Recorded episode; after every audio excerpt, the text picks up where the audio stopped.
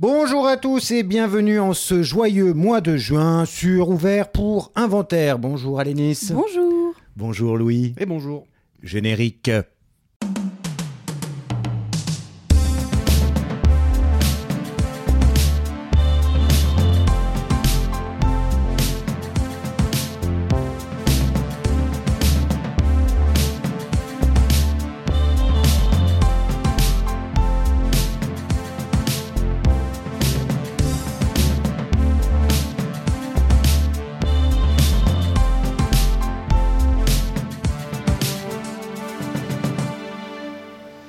Ça sert à ça, euh, à apprendre à vivre, à apprendre à faire un lit. Chers amis, nous nous retrouvons ce mois de juin pour un nouveau cycle. Après avoir été hautement plébiscité concernant le cycle précédent sur le cinéma d'animation français, euh, et afin de préparer au mieux vos vacances d'été, nous vous proposons un cycle consacré à l'aventure. Sais Voilà. pas quoi te dire. Voilà. Énormément de motivation autour de cette table avec moi aujourd'hui pour commencer ce cycle formidable que nous vous avons concocté. Nous allons débuter par La Momie, le film de Stéphane, Stéph- Stephen, Stephen Sommers, sorti en 1999 avec Bidule Truc, dont déjà j'ai zappé le nom, Brendan Fraser. Fraser. Brendan Fraser. Et euh, évidemment. Mince, euh, J'ai pas regardé le bon film. oui, voilà. Alors, on va tous faire la Mm. blague. Moi, j'ai regardé un film québécois sur le Voilà, Mommy. euh. Ouais, ouais, non, je voulais la faire quand on bouffait. Ah, pardon. Euh, non, mais c'est parce qu'il me revenait pas. Donc, évidemment, de Xavier Dolan et euh, avec Tom Cruise. Je me disais, oui, il n'y a pas beaucoup d'aventures. Non, euh, non. Ça se passe pas dans la jungle. Quand est-ce qu'ils partent pour l'Amérique du Sud euh Alors, c'est vrai que là où on aurait pu se planter pour de vrai, c'est qu'il y a deux films Mommy, euh, séparés de peu de- de- de- d'années, avec celui euh, qui était, dans mon souvenir, assez mauvais, euh, avec Tom Cruise. Donc là, non, nous parlons de celui avec Brendan Fraser et euh, Rachel Wise, bien entendu. Ouais. Mais je crois qu'il y en a même deux avec ces deux acteurs. Oui, parce qu'il y a des suites. Ouais, Il y en a même ça. trois. Il y en a même.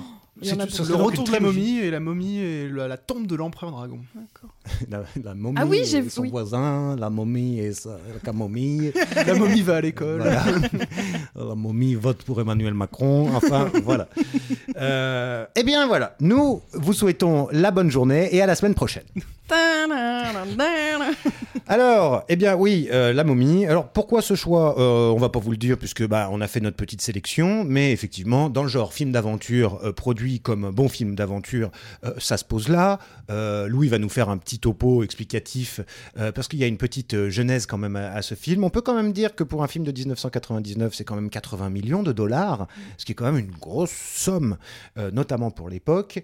Parce que pour aujourd'hui, bon, c'est une pub Coca-Cola, quoi, mais disons que c'est pas mal. Et puis alors, ça on aura l'occasion d'en parler, on sent encore l'influence formidable des années 90 dans ce film-là. On n'a pas encore franchi le cap de, euh, du postmodernisme, et donc euh, c'est quand même assez... euh, Très premier degré. Très premier degré. Alors Louis, c'est toi qui nous as dit tout à l'heure, ouais j'ai quand même deux, trois trucs à dire. Oui, ça va être beaucoup du name dropping en fait. C'est un peu pour les, les fans de, de- de cinéma de cette période-là. En fait, en regardant un petit peu comment le film s'est monté, il y a plein de noms qui sont apparus, qui sont assez euh, étonnants parce qu'on imagine ce qu'aurait pu donner ce film s'il n'avait pas été réalisé en 99 par euh, Stephen Sommers, qui par ailleurs, euh, sans être très très connu, est quand même un peu une figure du cinéma d'action de cette époque. avec des Van Helsing, avec Hugh Jackman, G.I. Joe, etc. Donc, dans les années 90-2000, c'était quand même quelqu'un qui a fait des films euh, qui ont marqué euh, la jeunesse de beaucoup de monde. Euh, simplement, le, projet est initié en 92 et il, est il est pensé pour remettre au goût du jour ce qu'on appelait les Universal Monsters, euh, qui étaient... Oh, bon, l'accent c'est pas mal pour une fois. Pour une fois. Euh, qui sont ces films classiques de l'Universal des années 20 et 30, surtout des années 30 d'ailleurs, on compte, qui comptent euh, bah, Dracula, L'homme invisible, de- des films de James Whale, des films de Tom Browning, dont Frankenstein était un des plus... pardon, pas Frankenstein justement, mais la momie était un des plus grands représentants, c'était vraiment peut-être...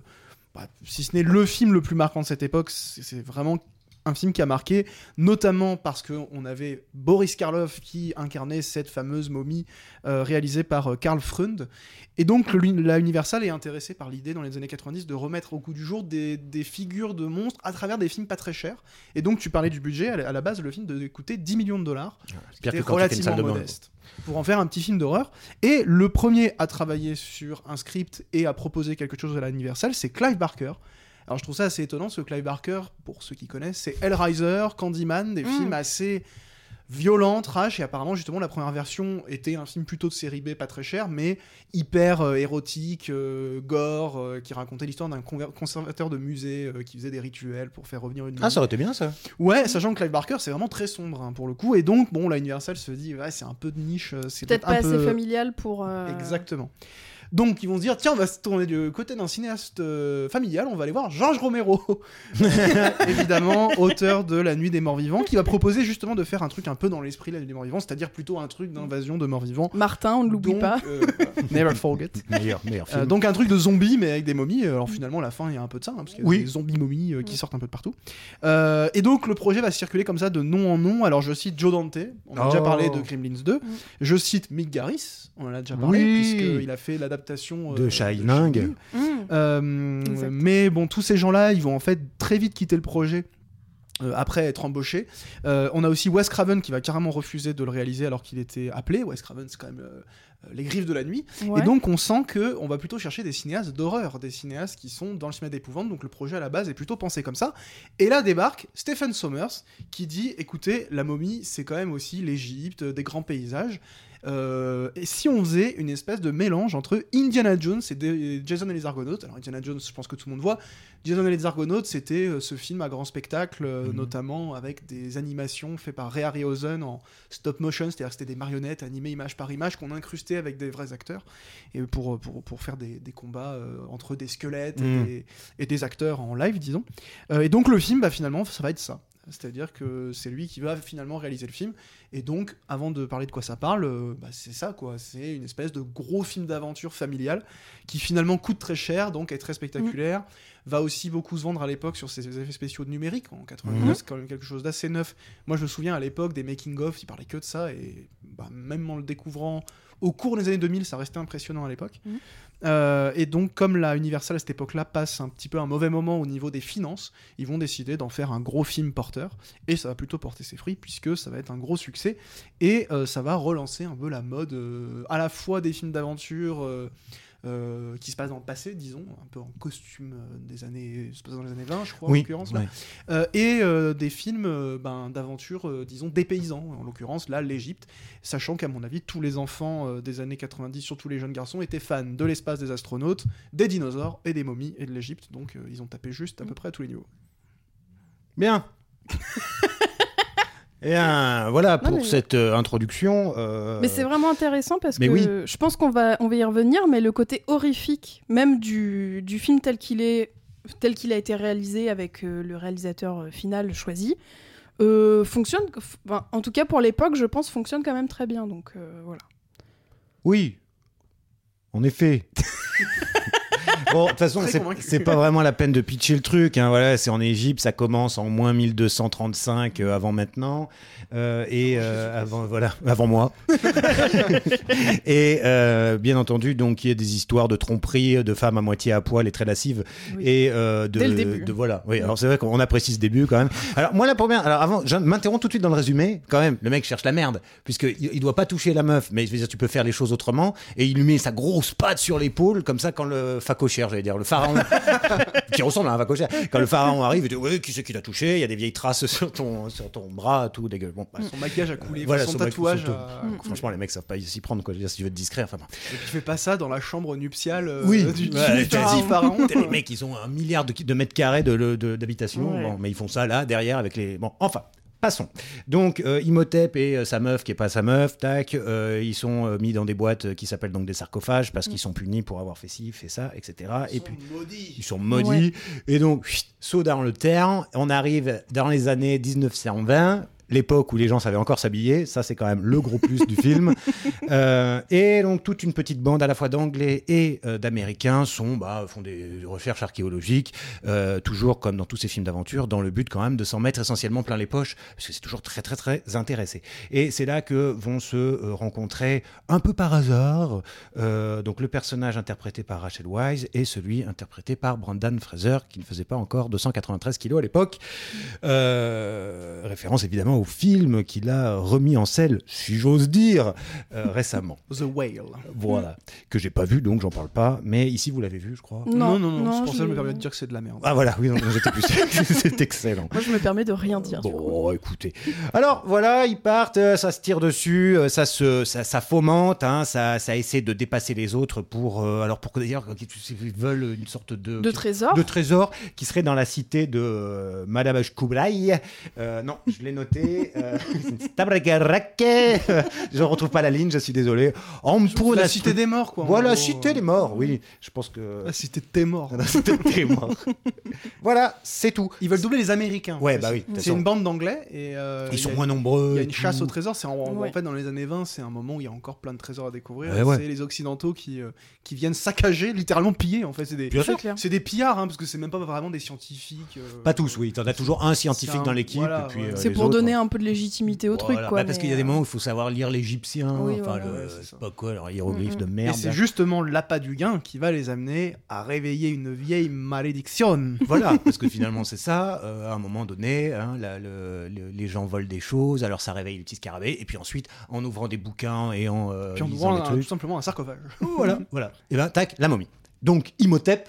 hein, euh, celui qui est donc il y a euh, 2300 ans, 400 ans, s'était fait enfermer euh, vivant. Vivant.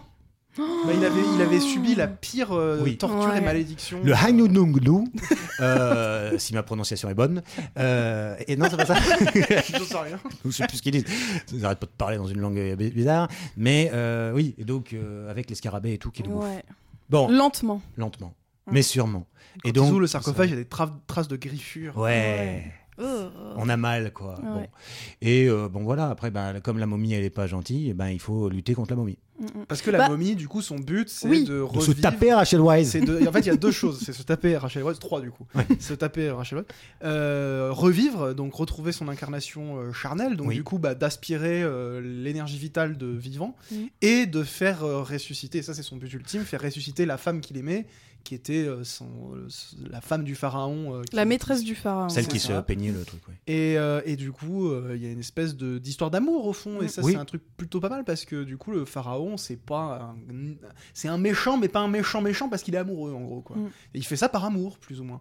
Le prêtre. Le prêtre. Pas le pharaon. Le, Euh, pardon oui, pas le pharaon, le- la, la momie quoi, en Ouais. qui est le prêtre pardon, oui pas le pharaon, le prêtre fait ça par amour, c'est Mm. pas par euh, c'est pas pour le pouvoir ou. ou C'est pas pour tuer tout le monde. Voilà. C'est. euh, Non, ça c'est dommage euh, que ça la crée un petit peu d'empathie même si le personnage en fait est très monolithique. hein, Oui. euh, euh, plutôt beau gosse, enfin beau gosse, assez charismatique je trouve. euh, Oui, bah, c'est facile. T'as une grande cape et les cheveux et la tête rasée. Bon, euh, voilà. Toujours des plans en contre-plongée, forcément.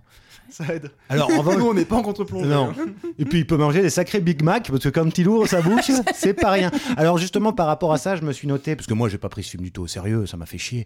Euh, J'étais sûr de l'avoir déjà vu, je crois que je l'avais déjà vu, mais j'avais vraiment tout oublié. Ce qui se passera Ah, une fois que cette bah, émission. Je ça- croyais que c'était un film que t'adorais. Ah non non, c'est c'est Mathilde qui m'a dit oh vous pourriez faire la momie. J'ai dit bon d'accord, une fois n'est pas coutume, je vais l'écouter. Donc je vous ai proposé tout de suite la, la- momie. Moi je m'en bats les couilles, mais un truc modèle géant. Et euh, me suis fait hyper chier hier. Et euh, je, je notais en revanche quand même, je sais pas comment il s'appelle l'acteur, mais il y a des acteurs. Il faut leur tirer notre chapeau.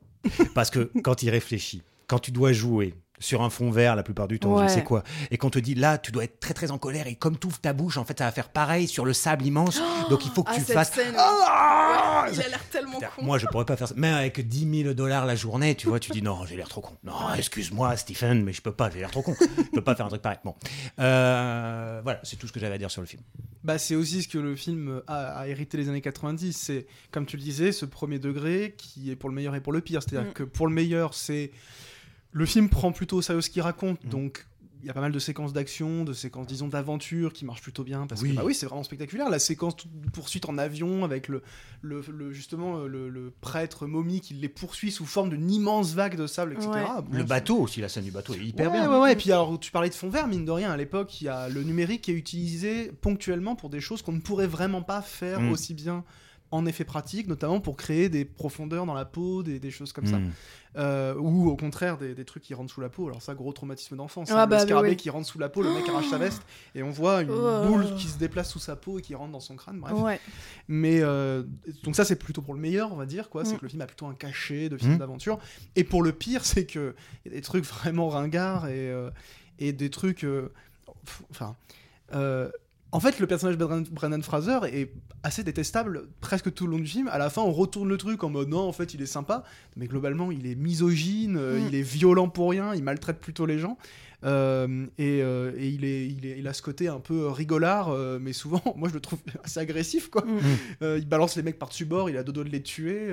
et d'ailleurs, chose marrante, mais j'ai regardé le film en VO pour la première fois, parce qu'enfant, je l'ai toujours vu en VF. Et je l'ai mis en VF quelques minutes, et fait- ça fait très bizarre, parce que ce qui renforce, je pense, ce côté vraiment méchant et agressif et détestable, c'est que le, en français, il est doublé par le mec qui double le Gordon Ramsay dans Ah Cauchemar en cuisine. Et du coup, à chaque fois, je euh, je quand il chope un mec par le callback, j'ai l'impression qu'il va lui dire Tu m'as fait bouffer ça. Comment est-ce que tu ranges tes couteaux? Et voilà, euh, le film est assez ringard en fait, mais euh, il est assez sympathique et en vrai c'est un peu triché parce que moi j'ai vu le film dix mille fois enfant, je le connaissais vraiment par cœur. Mm. Et c'est vrai qu'enfant ça marche du tonnerre parce qu'il y a tout ce qu'il faut, il y a le décor, Mm, l'histoire de la malédiction, etc. On y croit à fond. euh. Et puis, comme dit, euh, ça fait un peu film d'horreur pour ados parce que il y a pas mal d'images un peu, voilà, euh, un peu pas Choc. gore, mais un peu glauque, un petit peu dans le registre du macabre Mm, mm. avec des cadavres desséchés, des momies. euh, à un moment donné, il a un trou dans la peau, il y a un scorpion Mm. qui rentre et il le croque, Ouais. alors que le scorpion est rentré par le trou qu'il a dans la joue. Ouais. Euh, Scarabée. Un scarabée, ouais. Putain, Je suis nul aujourd'hui, je suis nul. Non, mais on vous en prie, je c'est confonds pas- tout. euh, Oh. euh, bon, j'ai pas dit facochère, moi. Non, tu vois, donc déjà, t'as encore mais de la marge. bon, ça a pas, voilà, c'est très très ancré dans les années 90, donc. euh, Après, moi, je trouve que justement, pour... alors c'est vraiment fin 90, je crois que c'est 99 la Ouais. sortie du film. Ouais. Je trouve que justement les effets visuels, les euh, tout ce qui est FX et tout, est plutôt pas mal en fait. Même en le revoyant en 2023, je me dis euh, c'est ok. Et moi, j'ai eu la même réaction que toi, Louis. Je me souvenais plus du tout, du tout du film. Mais par contre, dès que j'ai vu cette scène avec le scarabée qui Ah. rentre sous la peau, j'étais en mode oh, le traumatisme d'enfance. Et même euh, à un moment, il y a un personnage donc, donc qui se fait euh, qui perd ses yeux et qui perd sa langue Ouais, parce que la horrible. momie lui prend quoi. Imagine, t'as 8 ans, tu vois Et c'est vraiment, ça m'avait terrifié quand j'étais gamine. Je sais pas à quel âge je l'ai vu, mais euh, moi je suis de 96, il est sorti en 99, donc j'ai dû le voir dans les années 2000. Oh et vraiment, il y, a- il y a vraiment des scènes qui m'ont terrifié. Il y a tout, euh, voilà, même. euh, En fait, comme tu dis, c'est pas, c'est pas gore, il y a pas de sang, il y a pas de, mais c'est vraiment insidieux, quoi. C'est vraiment Bah, euh, crasse des scènes. quoi. Ouais, C'est voilà, c'est- ça. Puis il meurt. Ce qui est aussi peut-être choquant quand t'es ado, c'est qu'il meurt dans d'énormes souffrances, disons. Ouais. Oui, il y en a qui prennent, Euh, oui. J'ai fait une deux chevaux là. Mais du coup, c'est les, personnages quand il, il y a beaucoup de personnages qui hurlent au moment où ils se font tuer. Il y a Ouais. évidemment énormément de hors champ. On voit vraiment les personnages mourir à l'écran. Quoique, des fois, quand ils ouvrent euh, le- la première couche du tombeau avant de récupérer un livre maudit, je sais pas quoi, il y a des, des, des, des, des espèces de. Ouais, de. Pas, des assistants, quoi, en gros, de, Mm, mm. de l'expédition américaine qui se prennent un jet d'acide, puis ils se retournent, ils ont la peau qui brûle. Ouais. euh, C'est assez spectaculaire. Et alors, en parlant d'ailleurs du statut de ces, de ces assistants, disons, un autre truc qui a un peu vieilli et qui est très typé années 90, c'est l'espèce de racisme Ah latent ouais, du ouais, film. Où tous les étrangers, et notamment les Égyptiens, sont montrés comme des sauvages ou des abrutis. Et il y a notamment ce personnage secondaire qui est l'archétype du comic relief, c'est-à-dire le personnage qui est un peu la caution comique, Mm. qui est un gardien de prison euh, qui épargne la vie du personnage de Ben- Brendan Fraser euh, pour justement euh, l'accompagner dans la recherche d'un trésor dont il a lui-même entendu parler. Et le mec a un accent à couper au couteau, mais absolument odieux. Euh, il parle un mélange enfin, d'arabes et de, Mhm. enfin, d'égyptiens plutôt, et de et d'anglais euh, avec ses comparses pour qu'on comprenne quand même ce qu'il dit. Et surtout, il est dépeint comme un mec euh, con, sale, euh, qui sent mauvais. Il y a plein de blagues Ouais. là-dessus. Et c'est jamais désamorcé. Et en plus, il meurt comme une merde. Ouais. En une phrase, on dit il est mort. Ouais. Ah ouais. Ah ouais, Et ouais. alors, il meurt de. Donc, c'est la fameuse scène du scarabée qui rentre sous la peau, donc c'est spectaculaire. Mm. Il court, il s'explose le crâne comme un débile, parce qu'il fonce droit devant, quoi, parce qu'il a peur. Et après, il y a. À ton avis, il est mort de quoi? Et on, a- on apprend comme ça qu'il est mort. Fou, quoi, ouais. alors qu'on nous le présente comme un personnage secondaire, quoi. Mm. Ouais. Et du coup, il a juste servi à faire rire et à passer pour un gros porc Ouais. avec un accent absolument horrible, euh, enfin qui est, qui est C'est hyper clair. exagéré, euh, autant en VO qu'en VF. Et la plupart des personnages en fait égyptiens dans le film sont soit des méchants, Mm. euh, soit euh, des, des gens cyniques. Enfin, Il y a le fameux euh, pas Bobby là, euh, Béni. Béni. qui est quand même voilà, le, voilà, le- le- Ah, le- vraiment le, le vieux, salope, quoi. le vieux rat traître. Oui, oui. euh, le mec qui est là, enfin dès s'il peut sauver sa peau en tuant tous les autres, il le fait. Ouais. Et c'est en fait c'est assez odieux pour le coup. Et enfin c'est très premier degré ça. Ouais. Truc typique des années 90, c'est que c'est hyper premier degré, ils ont aucun problème à se foutre de la gueule de ces personnages. Et il y a ce truc un peu latent de euh, ouais mais on peut parce que c'est un étranger quoi. La seule chose qui euh, retourne un petit peu cette dimension-là, c'est que euh, il y a quand même les protecteurs du temple des morts là. Oui. Qui au début apparaissent comme des méchants qui veulent les attaquer pour pas qu'ils puissent rentrer. Et puis euh, bien sûr, quand les Anglais et les Américains ont ouvert le tombé, qui disent oh non une momie, et ben ils disent bah ouais mais les gars, euh, en fait on a tout fait pour que vous rentriez pas dedans. donc, Après, il euh, euh, il y, a il y a des fusils, il y a la bataille, il y a la bagarre, etc. Oui, Mm. Euh, ils ont pu, enfin ils auraient pu aussi penser à utiliser cette chose merveilleuse qu'on appelle le langage. Ouais. Et simplement leur dire. Mais en même temps, ça aurait été grillé qu'il y avait une malédiction. Oui, et puis Oui, est-ce que vraiment sympa, quoi. Tu- moi, tu me tires dessus pendant 20 minutes, tu me dis c'était pour t'aider, ça me fait chier, quoi. Oui, ça c'est pas faux. Bon après ils ont quand même la pas du gain. hein. Mais oui, est-ce que ça les aura arrêtés? On ne sait pas. séries. Euh, alors après, tant qu'on est dans les trucs effectivement où ben c'est ces belles années 90, bon bah pareil, hein, on a le personnage féminin. Alors bien sûr, hein, Rachel Weisz, bien sûr, personnage quand même, parce qu'on n'ose pas aller au bout non plus du truc, c'est-à-dire que elle est intelligente, elle est cultivée, elle parle l'égyptien, elle arrive à décoder les trucs, donc c'est la caution scientifique vraiment du truc. Mais enfin, elle est quand même bien contente de pouvoir se Ouais. mettre à l'abri euh, de ce gros costaud de- d'anciens militaires, prisonniers, tout ça. Euh, elle se fait emballer à la fin, elle est bien contente, etc. Ça tombe de nulle part ce truc. Bon, Euh, oui. ils, ont, ils ont quasiment aucune affinité tout le long, ils se dragouillent vite fait. C'est obligatoire, Euh, quoi. C'est-à-dire- c'est vraiment le genre de truc. Il y a Bah, bah, Ça se fait aucun- encore aujourd'hui, cela dit. Il y a, Euh, oui, oui, oui. Il y a la scène où elle est beurrée euh, parce qu'ils ont bu Mm. du Glenlivet, je ne sais quoi. Et il Euh, veut vraiment la faire boire. hein. Il oui, y a oui, oui. encore un petit coup. euh, Mm. Ah bah, on voit ah, bien il est vraiment a- Brendan Fraser, c'est vraiment un gros gros Oui, oui. dans le film. Là, enfin, c'est ça qui est bien, c'est-à-dire que ça se, on n'y va pas par quatre chemins, quoi. Je veux dire, c'est un, c'est un type qui il sait, il sait ce qu'il veut, quoi. Comme Il se fait embrasser deux fois de force dans le film aussi quand même. Voilà. Mm. Bon, alors ça après, je pense qu'il y a débat. Il y a débat. Euh... Il y a des pas de quoi. Ah bah, il y a Est-ce que c'est, forcé ou pas forcé, tu vois Ah bah la scène de la Oh, prison. bah. euh, Ah oui, oui, oui, oui. La Au scène de la début, en prison. gros, Brendan Oui. Fraser euh, le- lui demande de s'approcher pour lui dire un truc. Il est sur le point Oui. de se faire pendre et du coup, il l'embrasse. Et quelques minutes après dans le film, il fait bah, J'allais crever, autant en profiter quoi. En gros. C'est- alors ça, c'est, c'est tout Mais elle prend la vrai. mouche. C'est tout à fait vrai. fait comprendre que c'est pas bien. C'est-à-dire que S'il allait mourir après, ça peut peut-être se- se- s'excuser. Mm. Euh, mais oui, bon voilà, le Bon. personnage est quand même pas très très. euh, Enfin, il- elle, elle le fait très bien, hein, mais c'est cette espèce d'ingénu un peu. Un peu Un peu faux- un peu ouais. nunuche, Très Voilà. maladroite, c'est la première scène où on la voit, elle fait Ouais. tomber toute une bibliothèque. Alors là, c'est ça qui est formidable. montré c'est- comme étant un personnage maladroit. Et plusieurs Eh oui. fois dans le film, il y a des petits. À un moment, elle Mm. veut prendre un truc au porte-manteau, elle le met à côté, ça tombe. Il y a plein de petites Mm. attentions comme ça, euh, de cette caractéristique qui est la sienne. qui sert pas à grand chose à part à faire ce- cette espèce de mix un peu habituel, c'est-à-dire aventure et beaucoup de rigolade. Oui. Donc dès le début, euh, elle est droite sur son échelle, tout se casse la gueule, ça dure très très longtemps en fait. Pour, dans l'économie du film, tu te dis pourquoi?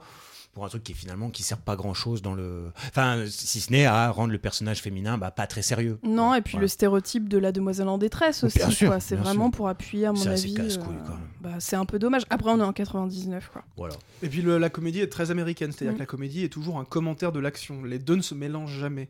Mm. Euh, c'est euh, il y a de l'action ponctuée par de la comédie. Il y a jamais de l'action elle-même comique, sauf Ah à la fin quand Brendan Fraser se bat, il va en fait euh, involontairement combattre des momies qui sont dans son dos avec les Mm. mouvements d'épée qu'il fait. C'est à peu près tout. Mm. Sinon, la plupart du temps, c'est euh, de la ponctuation ou du commentaire de l'action. Et ça, c'est très très dommage. euh, Pour le Oh, coup, a- c'est vraiment la- le truc à l'américaine, c'est-à-dire on a une espèce de double rythme dans les séquences, où la, la comédie est là pour euh, créer une forme de ponctuation, pour que la séquence d'action soit pas, soit pas trop intense. Mm, mm. Et euh, ça, c'est typique de cette époque, c'est plutôt maîtrisé, c'est à l'américaine. Mais les séquences de combat sont molles, euh, c'est pas très bien chorégraphié, euh, c'est vraiment un film bourrin. Cela dit, la mise en scène, euh, toute fonctionnelle soit-elle, ne manque pas de petits moments, euh, non pas d'éclat. Mais euh, c'est plutôt sympathique. Enfin, on sent qu'il y a une forme de soin dans la manière de Oui. filmer les décors. et ça, c'est pas mal pour le coup. Un truc a à peu près disparu parce que soit c'est numérique, soit les cinéastes ne savent plus filmer ni l'action ni les décors plus rien. Je veux dire, le cinéma d'action euh, blockbuster américain contemporain est quand même relativement laid et, assez imbuvable. Là, on sent qu'il y a un amour pour les décors, il y a un amour pour euh, ces personnages hyper typés. Euh, et pour le coup, c'est pas mal euh, sur le renvoi que ça fait aux années 30, où on sent aussi qu'il y a cet amour un peu du cinéma classique, avec des personnages très marqués, donc aussi stéréotypés. Ça rattrape pas le fait qu'ils sont Mm. assez imbuvables, et qu'il y a une espèce voilà, de misogynie latente du personnage, mais aussi du film, comme tu le disais, de- Mm. qui fait du personnage féminin une espèce de fonction. Ouais. Mais Mm. euh, il y a aussi cet amour un peu du, du cinéma classique, et on, on sent la présence de- du film des années 30, même si le côté aventure est encore plus renforcé euh, pour le coup. Ouais, tout à fait. Et moi, je je sais pas si vous vous êtes fait la même réflexion, mais euh, on parlait un peu plus tôt dans Ouvert pour Inventaire. N'hésitez pas à aller écouter les anciens épisodes de euh, de Cléopâtre, euh, mince, de Obli- euh, Astérix et Obélix Mission Ah oui. Cléopâtre. Et vraiment la scène d'introduction en Égypte avec la petite voix off. Mm. J'étais, euh, Oui. à mon avis, c'est très clairement euh, ce qui a été repris aussi pour. C'est surtout euh, un stéréotype. Enfin, c'est aussi un stéréotype. Ouais, quoi, ouais. vois, Oui, vraiment- de, grands enfin, euh, un- classiques. ouais. Ouais, puis c'est un problème, la momie, ça montre aussi, c'est qu'il y a plein de trucs qu'on te bazarde dans une voix off. Ou euh... T'as un moment, par exemple, on t'explique en gros que le mec, c'est le gars le plus recherché d'Égypte. Et il fait, et il a la pille et le tombeau pour récupérer le cadavre de la femme qui venait de mourir. Mais comment il a fait ça Moi, je veux le voir, ça. C'est ça que je veux voir. C'est pas le plan de coupe de eux qui courent dans le désert. et il y a beau- dans le film, il y a quand même beaucoup de trucs hors champ où ça va un peu vite. Oui, Comme oui. le mec qui meurt, tu vois. Il y a un personnage qui meurt, on te le dit au détour ouais. Oh, il est mort. Et ça dure quand même deux heures le film. hein, Ouais. un peu- Oui. Aujourd'hui, c'est court. Parce que les films durent tous trois heures Oh maintenant, mais, ouais. mais à l'époque, euh, pour un Mais hier soir, c'était long. Je vous le dis. Après, honnêtement, bon, le, le- le film, franchement, est assez, assez ringard. C'est, il est, il est, on peut le dire, il est assez concon. Mm. Euh, c'est très bêta, c'est très premier degré. Mais euh, au-delà du souvenir d'enfance, moi, je trouve que ça se tient plutôt bien en termes Oui. de rythme. C'est plutôt sympathique. C'est du bon ouvrage hollywoodien des Mm, années mm. 2000. C'est pas du tout un grand film. C'est même plutôt pas terrible, en fait. Mais euh, Mm, mm. moi, je dirais que c'est plutôt dans le haut du panier de ce cinéma qui est lui-même globalement plutôt médiocre. Mais, euh, mais puis on sent qu'il y a. Moi, j'aime bien les gens qui, qui aiment bien ce qu'ils filment, et on sent quand même qu'il y a. Ils se sont amusés, quoi. Oui, Ouais, puis les ils- décors, des costumes. Ils font les choses, c'est ça qui est bien. C'est qu'ils font, quand tu disais premier degré, c'est-à-dire qu'ils ils vont au bout du truc. Il y a, y a pas, on se, on ne se regarde pas en train de faire. euh, on ne se méta, moque pas euh. des gens qui vont regarder. On donne tout au risque Ouais. d'être ridicule. On fait les trucs qui marchent avec le, le frère de la de Rachel Weisz. Je, je sais plus le nom de cet acteur, mais qui est formidable parce que celui qui commande, celui qui ou quand il se met à marcher comme un zombie pour pouvoir, euh, Oui. ne tu vas passer inaperçu au milieu de, voilà.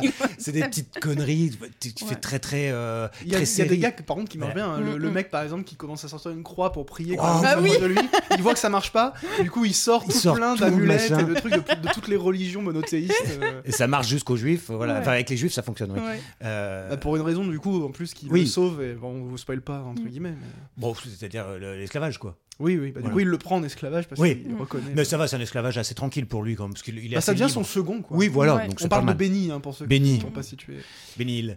Euh, C'est un peu un personnage pathétique et comique. Ah oui, oui, oui, oui. Mais plutôt marrant. Ouais. c'est vrai que ce qui est, ce qui est, ce qui est, ce qui rachète le film, c'est ça, c'est que c'est pas, euh, en fait, ça a beau coûter beaucoup d'argent, être très spectaculaire, etc. Ça se prend pas tellement au sérieux et ça, c'est du spectacle, du divertissement et qui Et ce n'est assume. vraiment rien d'autre. Ouais. Voilà, mais ça l'assume assez- entièrement. Et c'est même plutôt rare parce que Ouais. des films qui ne commentent à ce point rien, Mm.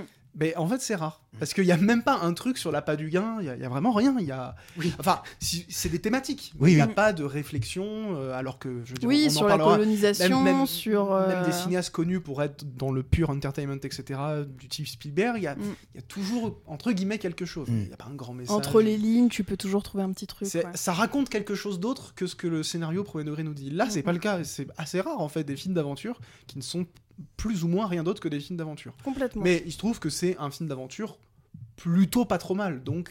bon, Après, euh, bah, ça rejoint un petit peu ce que, ce que, ce que vous dites là, et euh, c'est moi ce que j'ai trouvé un peu dommage, parce que j'ai été plutôt bien prise dans le film euh, du, du début à presque la fin, c'est que l'objectif principal de la momie, tu comprends que c'est récupérer son corps et refaire vivre son, son amante, sa maîtresse, euh, voilà.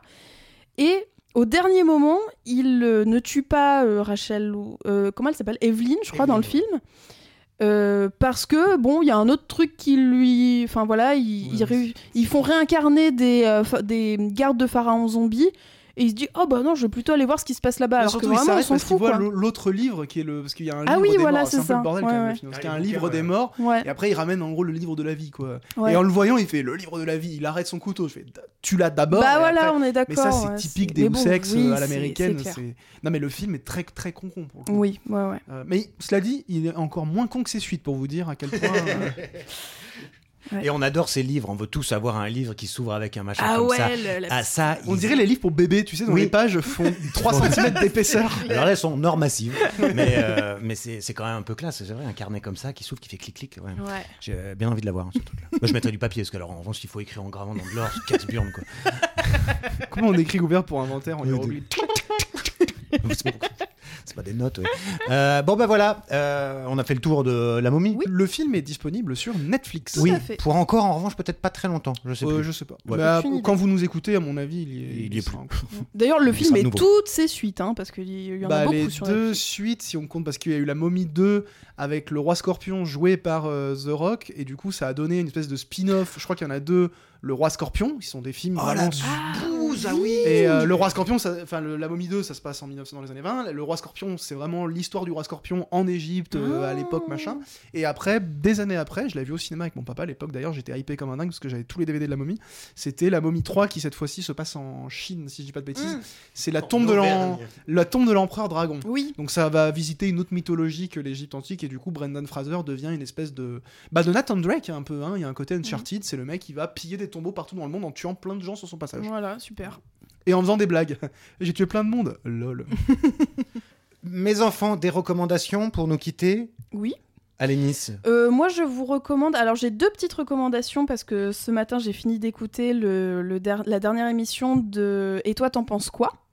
Donc qui est disponible sur euh, Spotify, Deezer. C'est, euh, j'en ai déjà parlé dans Ouvert pour Il y a Inventaire, longtemps, oui. mais comme ils viennent de reprendre, je me permets de, de le replacer ici, qui est une émission euh, un peu philo où euh, c'est deux, deux comparses, deux amis qui, euh, qui essayent de dénou- dénouer, oh putain, j'arrive- pas à m'exprimer, dénouer un peu des sujets qui sont tombés au baccalauréat en philosophie. Et c'est très rigolo. Et ils parlent aussi un petit peu de film et un petit peu de musique. Et voilà, c'est marrant, donc allez écouter.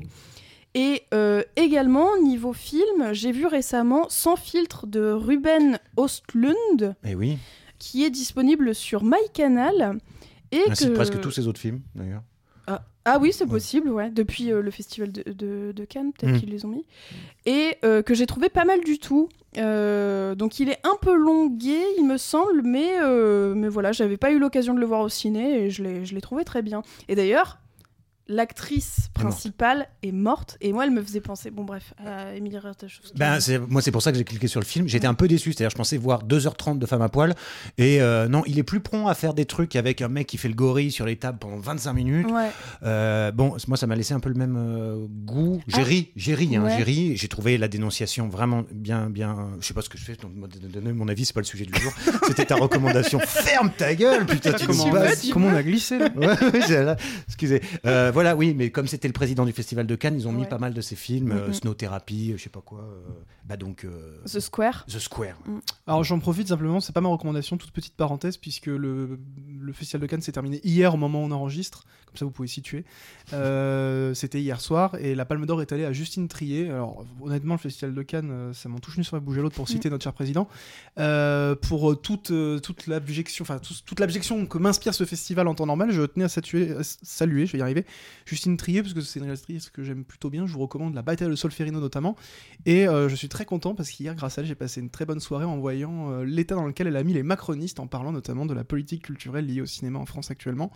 Elle nous a rappelé aussi que le cinéma, euh, que ce soit sa pratique ou les discours qu'on porte sur lui, pouvaient être politiques, et ça faisait plutôt plaisir. Donc, coucou à elle, elle a rendu un palmarès de Cannes à peu près buvable pour une fois. Mm. C'est pas mal.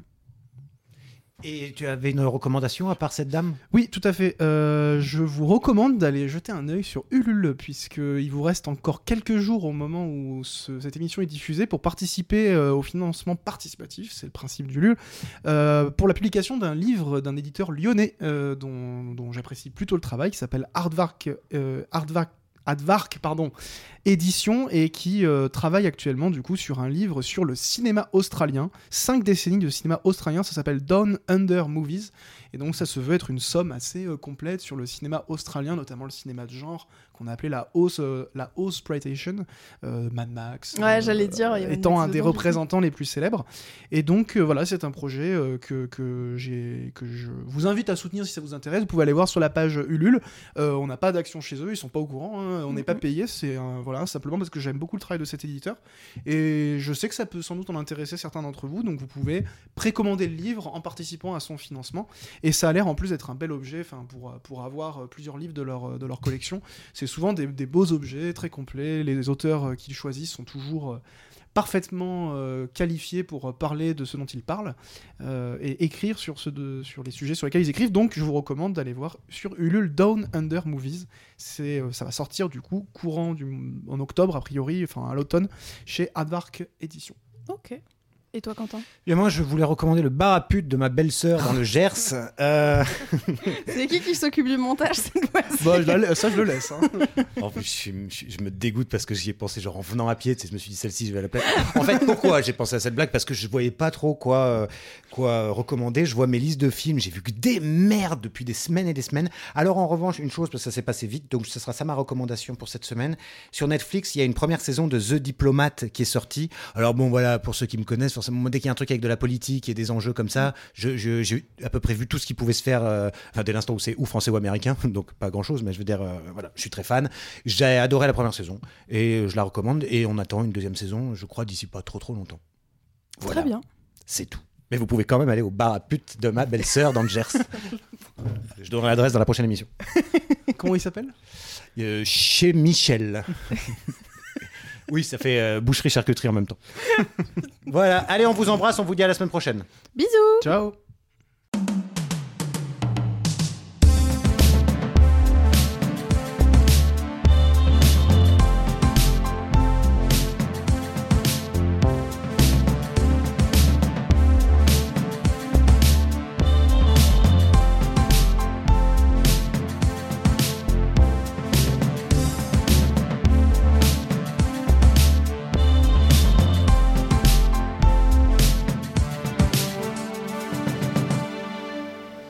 Ça sert à ça, euh, à apprendre à vivre, à apprendre à faire un lit.